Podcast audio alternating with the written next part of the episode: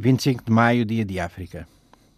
A África deve unir-se, dizia Nkrumah, que sonhava com os Estados Unidos do continente.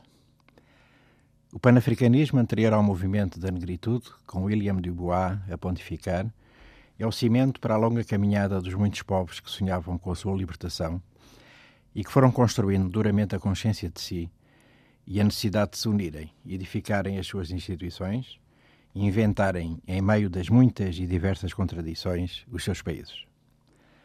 Houve de tudo. Negociação e outorga, rebelião, os Mau-Mau no Quênia, a Guerra da Argélia e a singularidade das lutas de libertação nas colónias portuguesas. 1963 é a data.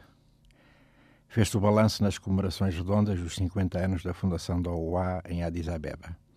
Mundimbe, José Kizerbo, Aquil Mbembe, em tempos, experiências, escopos teóricos e realidades e enfoques diferenciados, o Sheikh Anta Diop na demanda da ancestralidade nas pirâmides do Egito, o MCSR do QE d'un retour ao pays natal, da Carta sobre o Colonialismo, o James Garvey encolorizado, um Leon Damas sofridamente apocalíptico, o Senghor da civilização do Universal, todos os nomes, os oriundos do continente e os da diáspora esclavagista, celebraram, criticaram, desmontam hoje, como Mbembe, os percursos, às vezes ímpios, da experiência vivida nos países e a nível continental.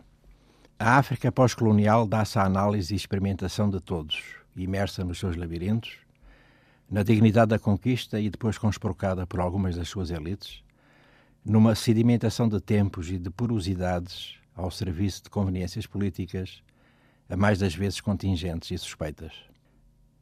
Sabe-se reserva da cobiça global e baqueia e resiste na experimentação de agendas desenvolvimentistas exógenas. O discurso do ressentimento serve de cortina de fumo às malfeitorias das suas elites, se não todas, algumas delas. A África, que mais a sul no Índico ostenta o nome do país Moçambique, essa, vive momentos graves. Para o diabo a análise da guerra de baixa intensidade, porque um clima de intimidação e de medo e de punição se espalha como uma doença.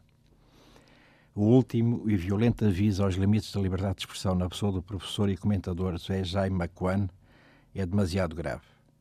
A imprensa de língua portuguesa quase que não referiu ou limitou-se a dois ou três parágrafos breves. A um poeta pode-se-lhe cortar a cabeça, dizia Rui Knopfli. Contra Macuan dispararam quatro tiros nas pernas para que ficasse coxo, disseram os executores, amando de uma das muitas incógnitas prevalecentes, onde há juízes e académicos assassinados para não falar nos que morrem nas emboscadas, e tudo isso tem uma importância danada.